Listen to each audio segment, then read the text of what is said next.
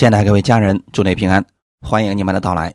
接着来看我们的系列分享，从以色列十二支派看人生第五讲希伯伦。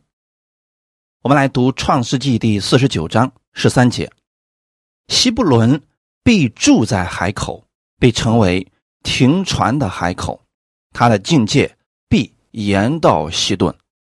阿门。先来做一个祷告。天父，我们感谢赞美你，谢谢你给我们预备这个美好的时间，让我们一起来到你的面前来寻求真理。你赐给我们各样的智慧，让我们透过十二支派看我们自己，看出我们自己身上的不足之处，我们可以修正改善，让我们在生活当中可以经历基督的得胜。借着你的话语赐给我们当下所需要的供应，让我们在你的真理上站立得稳。把下面的时间也交给圣灵，亲自来帮助我们每个弟兄姊妹，是寻求你的人都能够得着。感谢主，奉主耶稣基督的名祷告，阿门。今天我们分享希伯伦，雅各对希伯伦的描述非常的少，但这个儿子却是不简单的。先来看一下希伯伦他的意思是什么？创世纪第三十章十九到二十节。利亚又怀孕，给雅各生了第六个儿子。利亚说：“神赐我后赏，我丈夫必与我同住，因我给他生了六个儿子。”于是给他起名叫希伯伦，就是同住的意思。其实啊，利亚这个妻子呢，说实话有点悲惨，因为她的一生当中一直都在跟她的妹妹争宠。一直期望得到她丈夫雅各的认可，但是似乎雅各一直都不认可她。雅各喜欢的是拉结，所以利亚为了能够让她的丈夫高看她，就不断的向神祷告，生儿子，以此想透过自己的行为取悦自己的丈夫。一连都生了六个儿子了，所以到第六个儿子的时候。他觉得说，那这样的话，我丈夫必然会与我同住的，所以给自己的孩子起名就叫希伯伦。那么从属灵上来看，我们知道利亚属于律法的范畴，就是她不断的想透过自己的行为取悦她的丈夫，就如同今天很多的信徒想拼命的透过自己的好行为去取悦神，以此让神来。赐福给他，供应给他。那么，在属灵里边，恩典之下的人，预表的是拉结，就是他并不是靠着自己的行为才得到了她丈夫的认可，而是她丈夫因为爱的缘故。所以，今天我们透过希伯伦可以看出来，这个孩子的出生，利亚实际上是把自己的盼望放在了这个儿子的身上，而这个儿子呢，其实也是。非常争气的一个儿子。我们来看一下这个希伯伦。希伯伦他的为人处事的风格，我们先来看一下《史诗记》第五章十八节里面对希伯伦有一个简单的描述，说希伯伦是拼命敢死的，就是希伯伦这个孩子呀，他做事呢非常有他的原则，而且呢为了兄弟可以不顾自己的性命。当神的百姓。受到外邦的迫害或者撒旦的攻击的时候啊，他们可以挺身而出，为了维护真理，敢于牺牲自己。所以，这个希伯伦的处事风格呢，是勇敢、愿意为真理而牺牲的信徒。他遇见别人或者教会有困难的时候、有危险的时候，这些人可以挺身而出，据理力争。那我们看一下他的性格。西伯伦支派的性格是属于外向型的，善于交际，广交朋友，在众人中很有影响力。这个影响力啊，其实是跟我们生活当中能承受多大的祝福，能把事情做得有多成功是有直接关系的。因为在这个世界上，我们避免不了要跟别人打交道，在打交道的过程当中。无非就两个结果：我们影响了别人，或者被别人影响了。而很多人，他们是一直受别人的影响，或者受环境的影响。你比如说，我们前面提到的流变，那他是很明显的情绪型的，受环境和人的影响，他就能够失控。很明显，他特别容易受外界的影响，而西布伦正好跟他反过来，西布伦是可以影响别人的，他自己本身做的很好，所以他是可以影响别人的。西布伦支派有个特点啊，他们由于自己爱好或者自己喜欢做某一样工作，他不喜欢固定的待在一个地方。喜欢外出旅行，利用与人交往的这个过程，就把自己的一些观点、一些看法就表达出来了。但，他不是像那个犹大那样啊，是占着领导地位的那种方式，而更多的是像朋友一样，就是处在一个平等的位置上啊。我把我的想法告诉你，哎，结果呢，对方就能够。听进去，并且还乐意去遵行了，所以希伯伦的特点是容易把福音传播出去，影响很多人，并且能够引导那些人从苦难当中、从挫折当中走出来，使他们重新获得希望。啊，讲到这儿的时候，大家就可以看出来了，希伯伦性格的人，这样的人适合去传福音。非常平易近人，而且呢，他说的话语啊，别人非常容易接受。感谢主，这是他们的特点啊。而希伯伦呢，他们有比较广泛的知识和丰富的生活经验，因为经常跟别人打交道嘛，所以这个生活的经验经历就比其他人要多一些。而且呢，具有非常强的那种感召力，给人可以信赖的感觉。就很多人啊，愿意向他去倾诉自己的烦恼、自己的问题、自己的不幸，寻求他们的指导和帮助。而希伯伦呢，因为他性格外向又善于交际，所以他往往能给别人带来安全感、带来方向。说此类性格的人适合做劝勉的工作，如果在企业当中可做管理者。如果在教会当中可以做服侍的工人，他会给别人带来很多的帮助的。从雅各的祝福当中，我们可以看出来，一个支派的境界，它的地界是由神所定的，但是也不是说一成不变的，还是可以向外扩展的。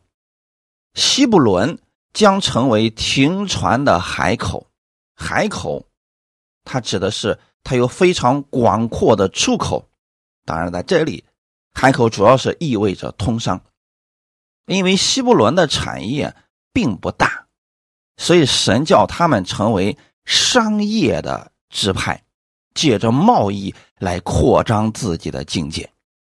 从十二支派分布地图当中，我们可以看见，西伯伦与加利利海之间隔着拿弗塔利。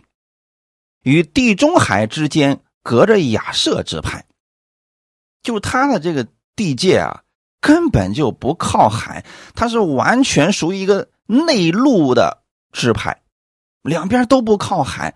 那么这个预言又如何能够成就呢？是不是雅各的这个预言不准呢？当然不是，雅各说这些话语的时候，并不是出于他自己，乃是从神而来的。既然是这样，我们就看看后期他们的子孙是不是已经做到了这一点，你就知道神的预言已经成就了。希伯伦必住在海口，必成为停船的海口。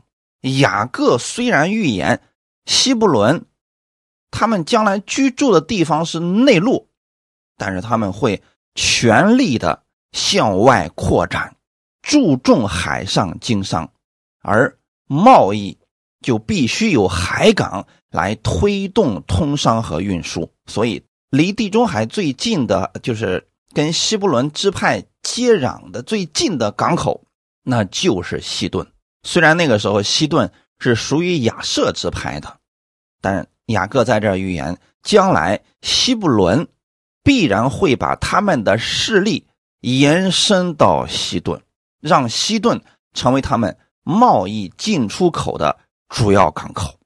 啊，这个事情后期我们会讲到的啊。他们是属于善于经营的一个支派，西布伦善于经营。摩西后来对众支派的祝福当中提到西布伦，我们看一下《生命记》三十三章十九节，他们要将列邦招到山上，在那里献公义的祭，因为他们要吸取海里的丰富，并沙中所藏的珍宝。这段经文是摩西对他们所说的预言。那这段经文的意思是什么呢？从这段经文我们可以看出来，西布伦支派有非常强大的号召力，他们将列邦都能够招到山上。那如果从今天这个角度来说的话，西布伦支派有着非常强大的经营头脑，他们推出了很多好的产品。结果把自己的产品呢推向了全世界，如此呢，他们召开了这种国际性的招商大会，列邦很多人都去参与他们这种招商大会。这就是他们将列邦招到山上，在那里献公义的祭，就是他们做生意啊，非常的讲诚信，而且做的很大。公平、公开的跟各国做生意，他们挖矿、出口，并且拥有很多开发性的技术和非常优良的经商的信誉。从地中海周边，很多人得到了益处。这就是希伯伦他们的聪明之处啊！那我们从。圣经上所罗门王国时期就可以看出来，那个时候他们已经开始了海上的经营生意。比如说，借着西顿人啊，把这个木头砍伐好之后，顺着这个海啊，就给它运过去。那我们可以看出来，这些事情，神已经让我们看到了他的预言是一定能够成就的。希伯伦人的智慧绝对是超于其他支派的。我说的这一块是指。赚钱的智慧，经商的智慧，而不是像所罗门那样管理王国的智慧啊！他主要是生意人。犹太人在世界上做生意，一直是被大众所夸赞的。他们有很多奇特的东西，不论是科技、人文或者贸易，都非常的出类拔萃。当然，这除了神的祝福以外。就跟西布伦支派他们打开了国际贸易是有很大的关系的，就是人们要知道这个民族，要知道这个国家，一定是有一小部分人出去之后打响了这个名声，而这一人就是西布伦支派的人。感谢赞美主，你比如说我们我们提醒某一个地方的人啊，这样的人。呃，很聪明，很适合做生意，很会做生意。那是因为他们其中有一部分人出去之后建立了非常良好的声誉。而我们认识犹太人善于做生意，那是从希伯伦支派开始的。当神带领他的百姓进入应许之地的时候啊，神并没有一下子就把全部的地业都交给他们。虽然神给他们这个应许了，但是百姓们要想。得着这些全部的祝福，实际性的承受这些产业，需要他们用能力承受这些。如果一个小孩子啊，你给他一个成人开的汽车，他是驾驭不了的。你不能说他没有福分得着这个祝福，他是可以的，但至少现在为止，凭着他的身心，他是无法驾驭这个祝福的。那我们要做的事情是什么呢？不断的扩张自己的境界，扩大自己的器皿，如此我们才能承受神更多的祝福。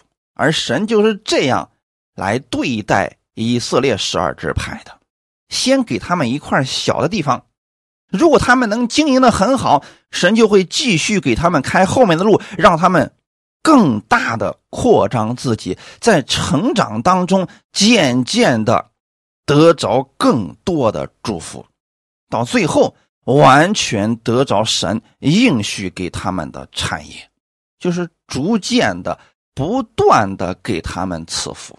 这就如同在旷野当中，神赐给他们马拿是一样的。每天不断的给他们，每天不断的给他们，等他们到了迦南地的时候，马拿就停止了，因为那个地方的供应已经是持续性的了。所以对我们来讲呢，神现在给了你什么样的祝福，你先把这个小的给他经营好了，神一看，哎，这个合格了，就把更大的可以赐给你了。那如果小的人都做不了。就不要去奢求那个更大的、更多的啊，那个是不可能的，承受不了的。路加福音十六章十到十一节：人在最小的事上忠心，在大事上也忠心；在最小的事上不义，在大事上也不义。倘若你们在不义的钱财上不忠心，谁还把那真实的钱财？托付你们呢？这段经文很有意思啊，这是耶稣给我们的一个劝勉。人在最小的事上忠心，什么是最小的事情呢？你比如说，你到一个公司里面去，从最基层开始干起来，甭管你现在学历多高，能力多高，你觉得你自己将来能做多大的事，那能不能先从最小的开始做，并且把这个做到最好？在最小的事情上忠心。当你对一件事情忠心去做的时候，你就一定会动用你全部的智慧把它做到最好，就能体现出来你跟其他人不一样了。当你在小事上都能够如此忠心的时候，在大事上你也是忠心的。那在教会当中也是一样的呀。不管你现在有多少恩赐、多少能力，能不能从最小的事情上开始做，并且把它做好。那很多人的问题在哪里呢？好高骛远，就觉得自己可以统治世界了。结果给他一点事情，小事他都做不了，而且他天天还这个给人夸口，说自己能够啊做这个，能够做那个的。啊，那些夸夸其谈的人，你给他一个小事让他去做一下，如果他做不了，好，暂时先放下吧，说明他没有那个能力。阿门。你比如说一个人，他说他能够建教会，能够管理教会，有各样的恩赐，好，那你能不能先去建立一个小组，从传福音开始建立一个小组，一个啊十到十二人的小组，看看你多长时间能把它建立起来。如果这个都做不了，哎，别去说你能够建立多少人的教会，能够怎么样了，先从小事开始，在最小的事情上不易。在大事上也不易，就说如果他连小事情都能够给你办的稀里糊涂，甚至在这个小事当中能够啊把人都弄得鸡飞狗跳的，大家都不和睦了，哎，大事千万别交给他，也会是同样的结果。倘若你们在不义的钱财上不忠心，这什么意思呢？就是说啊，如果说让他去管理很小的一部分资金，他都能把这个事情给你搞砸了。啊，管理教会的财务，很小的账都给你算不清啊，糊里糊涂的，经常跟别人争执啊，在这样的事情上都不忠心，都无法跟别人和睦的相处。真正的其他的事情，更大的事情，无法托付给他，千万不要托付给他了。而希伯伦人这块是做的很好的，他们一开始的时候地业很小，但他们在这很小的地业上，他们经营的很好。他们能够扎根于现在神所赐给他们的，然后不断的在这个基础上装备自己，做神所喜悦的事情。结果呢，神不断的扩张他们的境界，直到出海口。今天神对我们也是如此啊。许多时候，很多信徒不明白为什么神不赐福给我更多。你能不能把你？现有手上的小事给做好了呢？有人总觉得自己是多大的良才，那必须给我多少人才能展现我的才华？如果小事情都做不好，大的事情你依然是做不好的。这一点上，学习一下希伯伦支派的人吧，人家在小事上是忠心耿耿的去做，并且把它做到最好。结果神慢慢的、逐渐的扩张他们的境界，直到出海口，他们成为了列邦的祝福。哈利路亚，这个是我们一定要去学习的部分啊！那很多人是心中太骄傲，所以说小事做不好，哎，大事呢，他一直盼望的觉得自己可以做，最后是什么都做不成，一事无成啊！但是嘴上呢，那是夸夸其谈，就好像自己什么都懂一样，不如啊，脚踏实地的去做一些事情，这样。恐怕是更好的。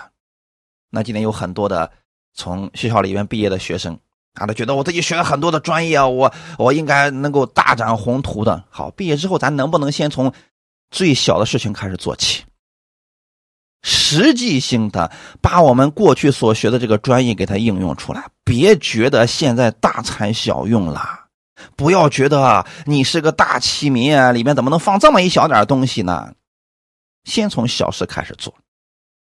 在小事上，你能够忠心做得很好呢，神会逐步的提升你，把更多的祝福赐给你。那如果说你的器皿本身很小，就是一个小酒盅那么大的器皿，可你总觉得自己可以海纳百川。好了，结果有人拿着一桶水，不断的往你那个器皿里面倒，你知道吗？承受不了。神的祝福是。源源不尽的流淌下来。可是，如果我们那个杯子，我们那个器皿容器就那么小一点，就是一个小酒盅那么小一点，多了，它就流出去了，最终还是会失去的。那这时候怎么办呢？别去求更大的，我们是酒盅的容量，那么就让神给我们这么多，然后把这一点先做好，之后神会慢慢的扩张你的器皿。对很多事情，我们要有胸襟。如果说我们心眼儿小，各方面啊，这个总是自私自利的，这就是那个小酒盅的那个容量了。什么时候你心中真的总是想着为别人着想，总是想着为别人去做更多的事情，这个时候啊，就等于说你的器皿开始扩张了啊，又从一个小酒盅变成一个酒杯，然后呢，慢慢的变成一个桶，然后最后越来越大。神赐福给我们，让我们成为祝福的管道，是你愿意为多少人献上帮助？感谢主啊！这就是希伯伦人，神扩张了他们的蒙福之地啊！最后你会发现，他可以让列邦的人都到他的山上来，在那里献公义的祭。为什么呢？因为他们要吸取海里的丰富。西布伦人做生意很有一套啊，列邦的人都向他们求助，去求取他们的丰富经验，而西布伦人也因此获取了海里边的丰富，就是从列邦当中获取了极多的财富，从列邦当中获取了许多的珍宝，这就变成一个良性的循环了。弟兄姊妹，这是非常重要的。我们透过西布伦人的这个。发展史可以看出来，我们在神面前先从小事开始，让神赐给我们智慧能力，把当下该做的做好。哈利路亚！神在创世之前就为我们预备了各样丰盛的祝福，就如他命定希伯伦的境界必延到西顿。神的应许就在那里，但他不是一日可以全部获得的，他是需要有一个过程的，就像我们的生命一样啊，从出生第一天开始到我们三十岁，他不是一天可以完成的。那神给你的祝福呢，也是逐渐的、不断的赐福的一个过程。很多人总是希望什么呢？一下子把我一生的祝福全给我好了，但是他们。如果没有那个承受力，即便神给他了，他也让他流失掉了呀。因此，我们需要不断的提升我们自己的生命，提升我们对神的认识，抓住神的应许，在每一天当中去生活。你记得你是神的爱子，神乐意把好东西都给你。我们是不是要扩张我们的器皿呢？当风浪、困难来临的时候，实际上这就是扩张与提升的机会。很多人不愿意遇见这些风浪和困难。挫折，以为说：“哎呀，神，我是不是做错什么事情了？你又让这样的事情临到我的身上？”不，这个就相当于说我们人生当中的考试。你过去学了那么多真理，你知道你得到了那么多的恩赐，什么时候能够用出来呢？当别人遇到困难，他向你求助的时候，你能不能把你所学的真理，把你所得的恩赐变成？他的帮助，解决他的问题，如此就是在扩张和提升你自己啊！我们不能过去说啊，我读了圣经多少遍，我得到多少恩赐，我有什么什么的意向，结果一点小问题，生活当中的一点点困难，你啪叽跌倒了，啊，每天哭哭啼啼、唉声叹气、埋怨这个埋怨那个。就站不起来了，这说明什么事情呢？器皿太小了。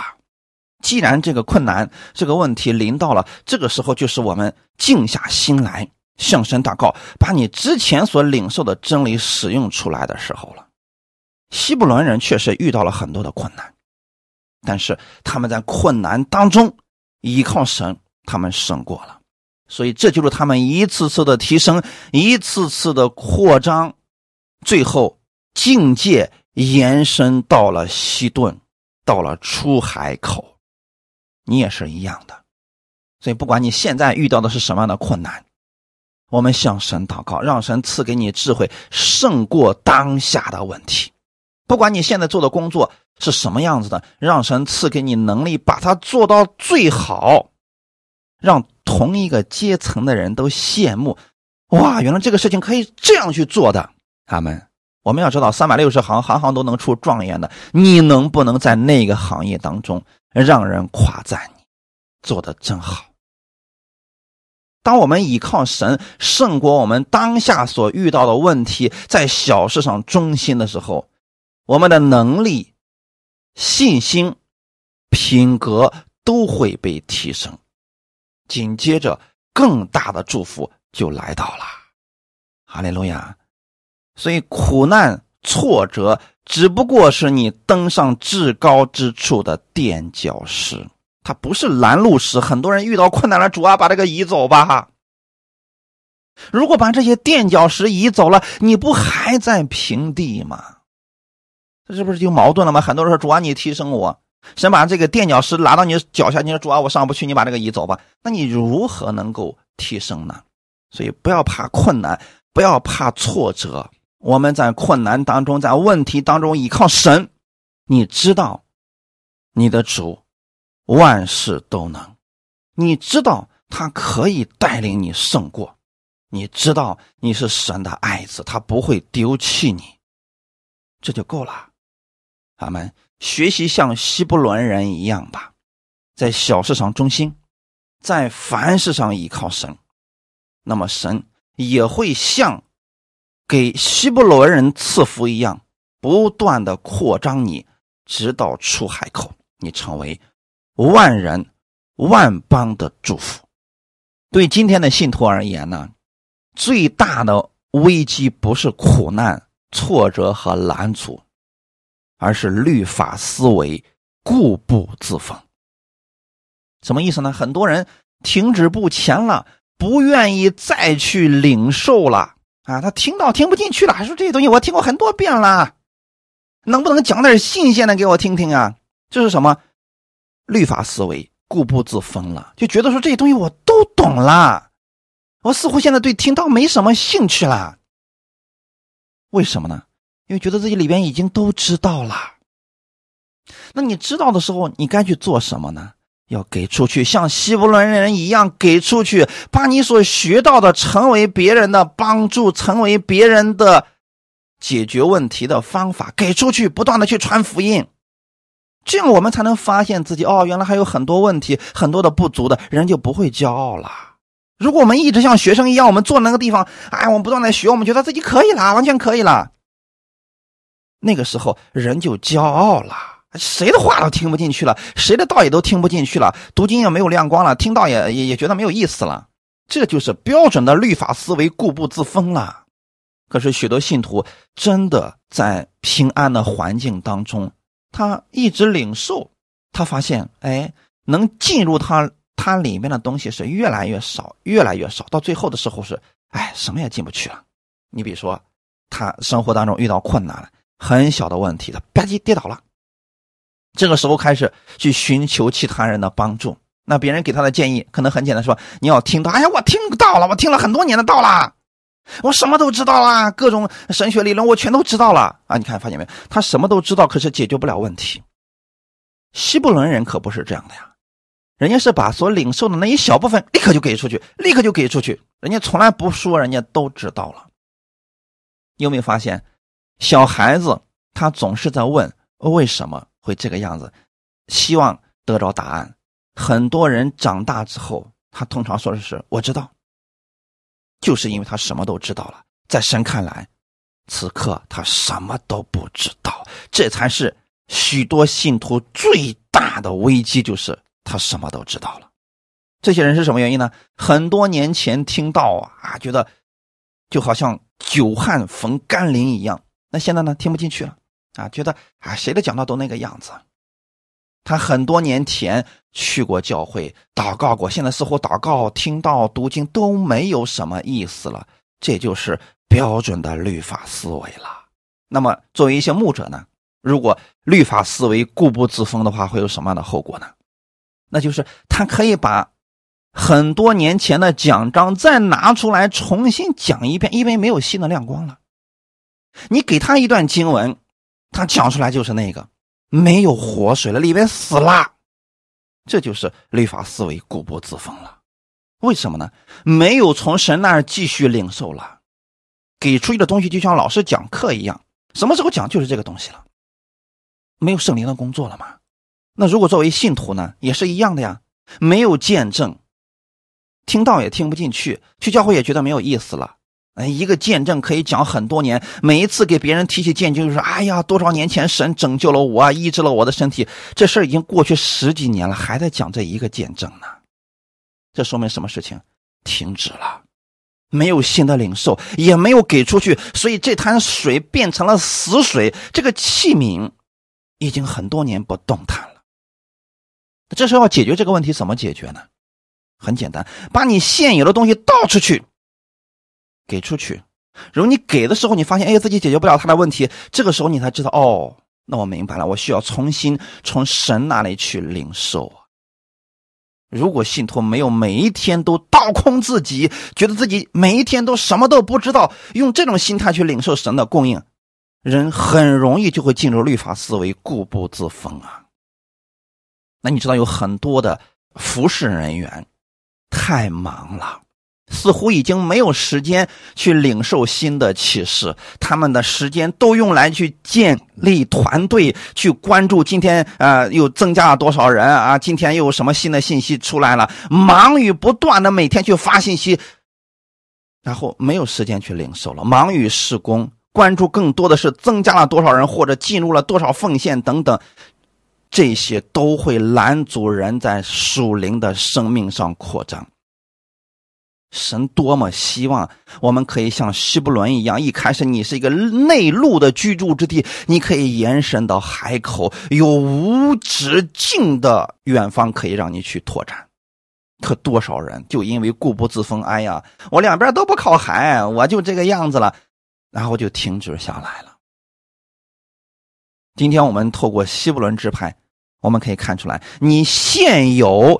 资源很少，人脉很少，能力很小，这个不要紧，先把当下的事情做好，让神给你智慧，神就会扩张你的境界，直到出海口，你会成为像希伯伦一样的福音的使者，把更多的祝福传递出去给列邦的人。感谢主啊！耶稣是这样的人。耶稣被称为拿撒勒人，这个拿撒勒可不是一个好的名词啊！你看其他人怎么提嘛？拿撒勒说拿撒勒能出什么好的呢？可是耶稣没有说：“哎呀，我是拿撒勒人，别人都瞧不起我，我怎么可能够担当起啊复兴全球福音的这个重任的呢？”但他知道自己是神的儿子。他知道天父认可他自己在哪里长大，这个不重要，重要的是天父会支持他，会扩张他的境界，直到地极。阿门。你能不能相信，神也是如此去使用你的呢？如果这番话你听了之后，你觉得主啊，我愿意成为这样的人，那你真的可能就属于希伯伦之派的。那么就从现在开始，立足于当下。把当下手中所做的事情做好，它神会不断的扩张你，成为许多人的祝福。哈利路亚。西伯伦是加利利境内的一部分，加利利则是第一批受差遣的福音勇士。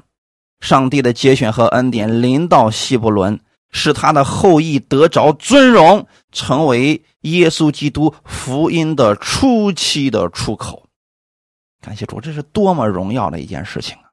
在美国历史上的第一位总统叫乔治华盛顿，他在就职仪式上引用的就是《创世纪》四十九章十三节的经文：“希伯伦必住在海口，必成为停船的海口，他的境界必延到西顿。”你知道吗？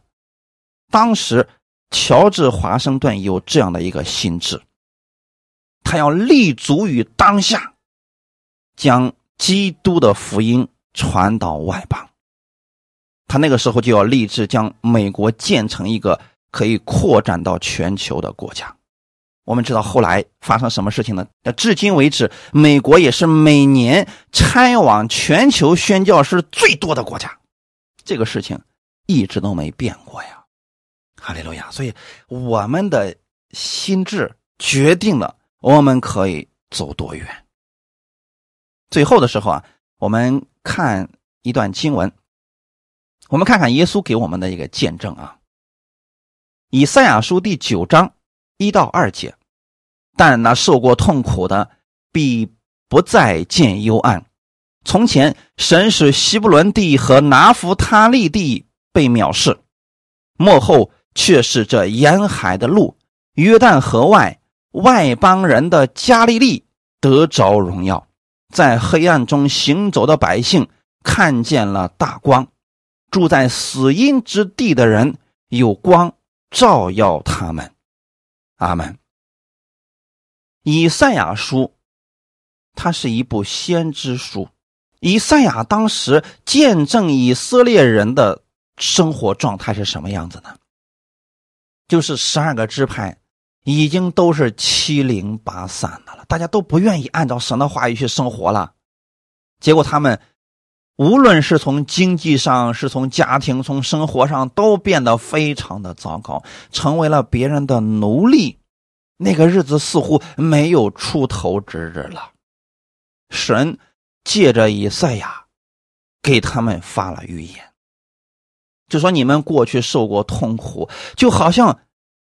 没有止境一样，现在各地的支派似乎都在痛苦当中，都在幽暗当中，看不见光，看不到荣耀。这就是当下以色列百姓的状态。但是神要从希伯伦和拿弗他利这个地方，让其他的支派看见亮光。这指的是什么呢？耶稣基督传福音的事情。以色列百姓都在黑暗当中了，可是，在黑暗当中的百姓，他看见了大光。这个光先从希伯伦和拿弗他利开始的。那既然这个是个预言，我们就看看他在新约圣经当中是如何应验的。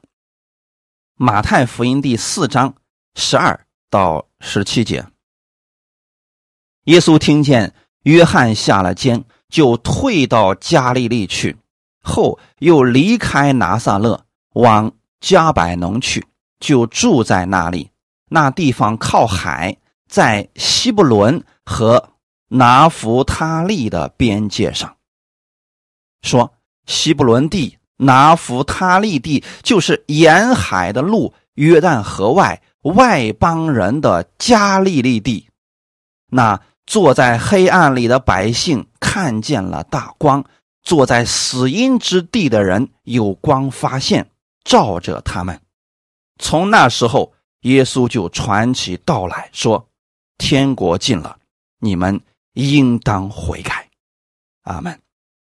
以赛亚说的那段经文，不太明白他是如何成就的。那现在看看新约圣经的这一段，你就明白了，因为。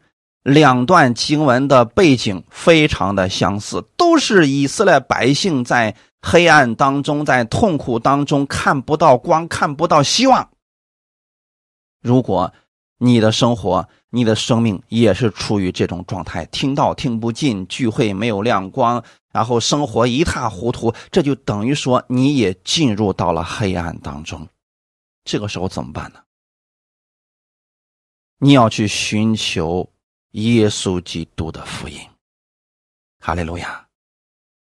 耶稣听见约翰下了监，就退到加利利去。这是一个属灵的开始，什么开始呢？复兴的开始。约翰代表的是最后的一位先知，他的事工结束了，律法的工作由此渐渐的走向了尾声。耶稣带着福音出来了。所以弟兄姊妹切记，你在律法当中寻求希望、寻求盼望是没有的，唯有跟着耶稣才能有真正的盼望。所以耶稣离开了拿撒勒，你看见没有？十三节说的很清楚啊，离开拿撒勒。刚才我们说过了啊，拿撒勒是耶稣成长的地方。那么好，你在这个地方似乎发挥不了你的能量，发挥不了你的光芒，时候到了。耶稣已经预备好自己了，所以神差遣他就离开拿撒勒，往加百农去，就住在那里。此时的耶稣里边已经充满了真理了。你知道我们有多少人是里边没有，他就离开了，离开之后还是失败。你要先学习像耶稣，在没有出来传道之前，他默默无闻的装备自己，那三十年。耶稣没有荒废自己，没有觉得说自己大材小用了，他一直在装备自己。时候到了，神差遣他离开拿撒勒，扩张的时候就到了，往这个加百农去，就住在那里。那是他施工的出海口。那个地方靠海，在哪里呢？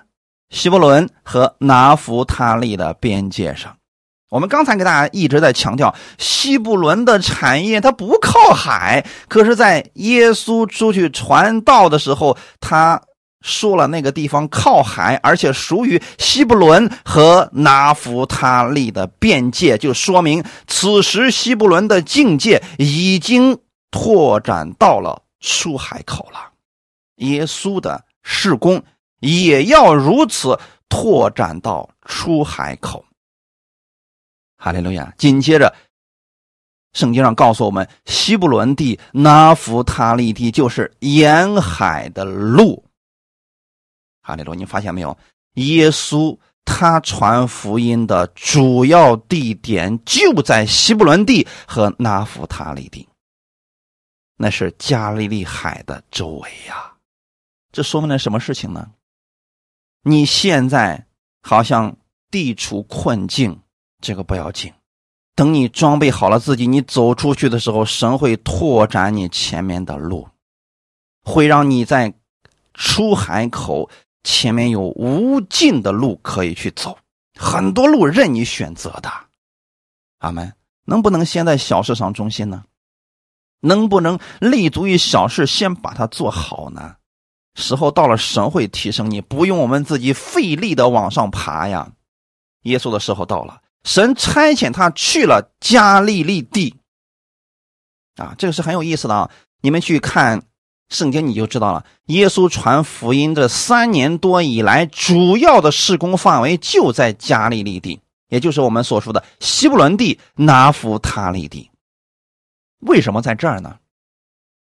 这个地方离南方的耶路撒冷是最远的。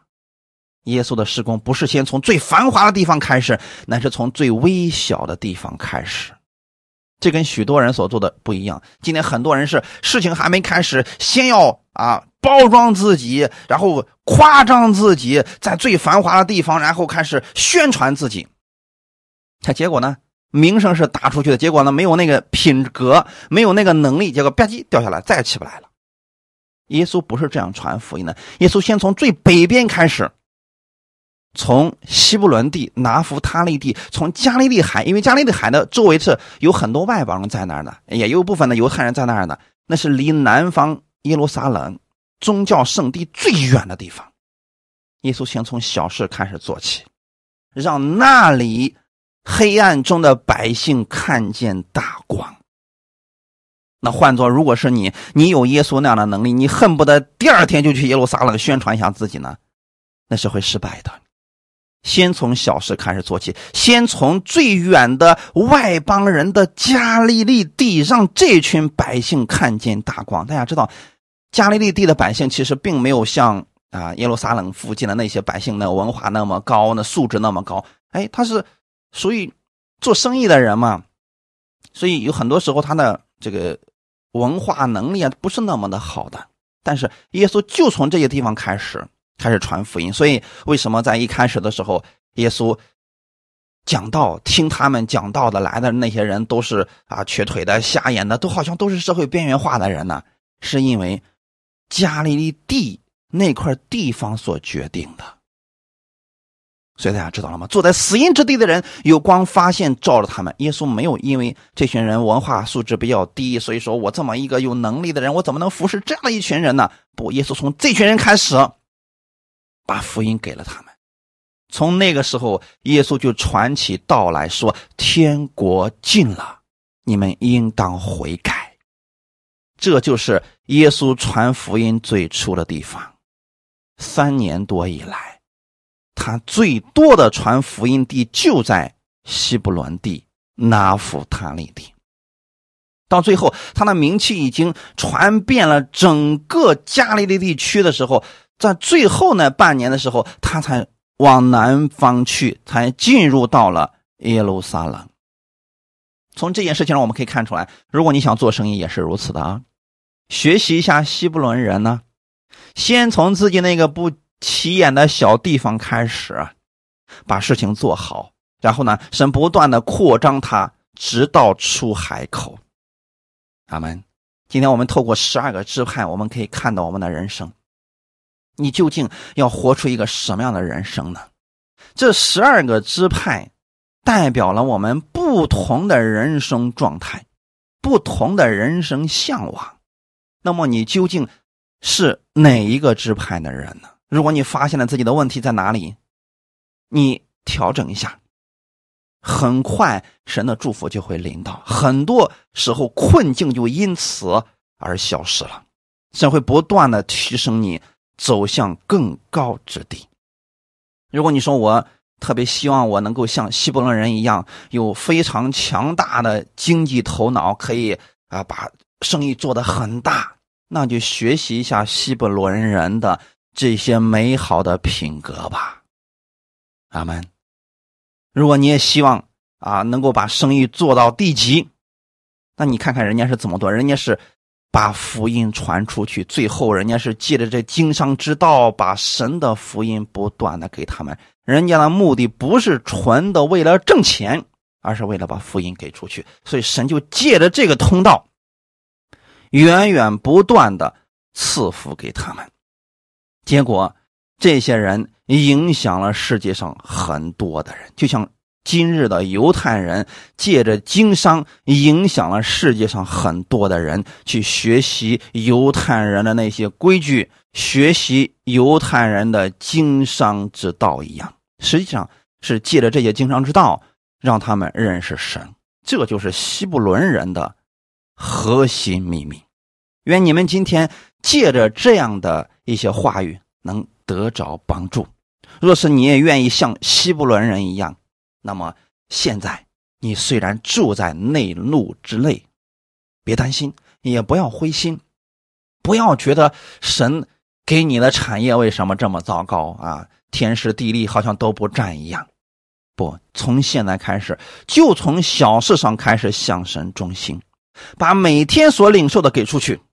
新的一天来临的时候，你要看到自己依然一无所知，用一个空杯的心态去神那儿领受，领受了，然后再给出去。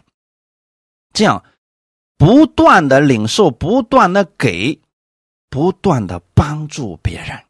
神就会扩张你的器皿，扩张你的境界，你的人生也会走到出海口，成为众人的帮助。哈利路亚！愿神借着这样的话语，更多的能够安慰你们。我们一起来祷告，天父，感谢赞美你，谢谢你借着西布伦支派他们的这个结局和美好的榜样来安慰我们当下的困难。也是我走向至高之处的垫脚石。你赐给我智慧，赐给我能力，赐给我属天的眼光，让我借着你的能力胜过当下的问题。你也装备我，让我成为更多人的帮助。我愿意成为福音的管道，不是说说而已，而是真的用心去帮助别人。我愿意在小事上。能够让别人看到我们不再一样，你把希伯伦人这样的智慧、这样的心态也赐给我，让我学习希伯伦人的这种美好的品格。愿意你扩张我的境界，不断的扩张，直到出海口，让我成为更多人的帮助。新的一周的开始，我愿意领受你的祝福而生活，成为这。祝福的管道，成为我周围之人的帮助。感谢赞美你，请你使用我，一切荣耀都归给你。奉主耶稣基督的名祷告，阿门。天父，我们感谢赞美你，谢谢你借着这样的话语赐福我们，让我们成为像希伯伦一样的人，不断的提升我们自己。遇到问题，我们解决问题，我们成为更多人的帮助。新的一周的开始，奉主耶稣的名赐福给我们所有的弟兄姊妹。神必赐福你现在手中所做的，你让神赐给你智慧，把你手中现在所做的做到最好。借着你手中所做的，奉献给教会，奉献给弟兄姊妹，成为他们的帮助。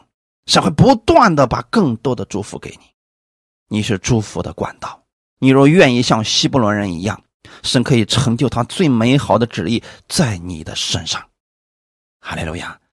赐福你手中所做的，也赐福你和你的孩子远离一切的疾病。无论你在哪里，神会保守你。无论这个世界如何的动荡，神会保守你在他的手中，因为你是他的爱子。无论你往哪里去，请你记得，圣灵与你同在。你。会成为这祝福的管道，你脚掌所踏之地都会成为蒙福之地。这一周，请期待美好的事情发生吧。奉主耶稣的名祝福你们，阿门。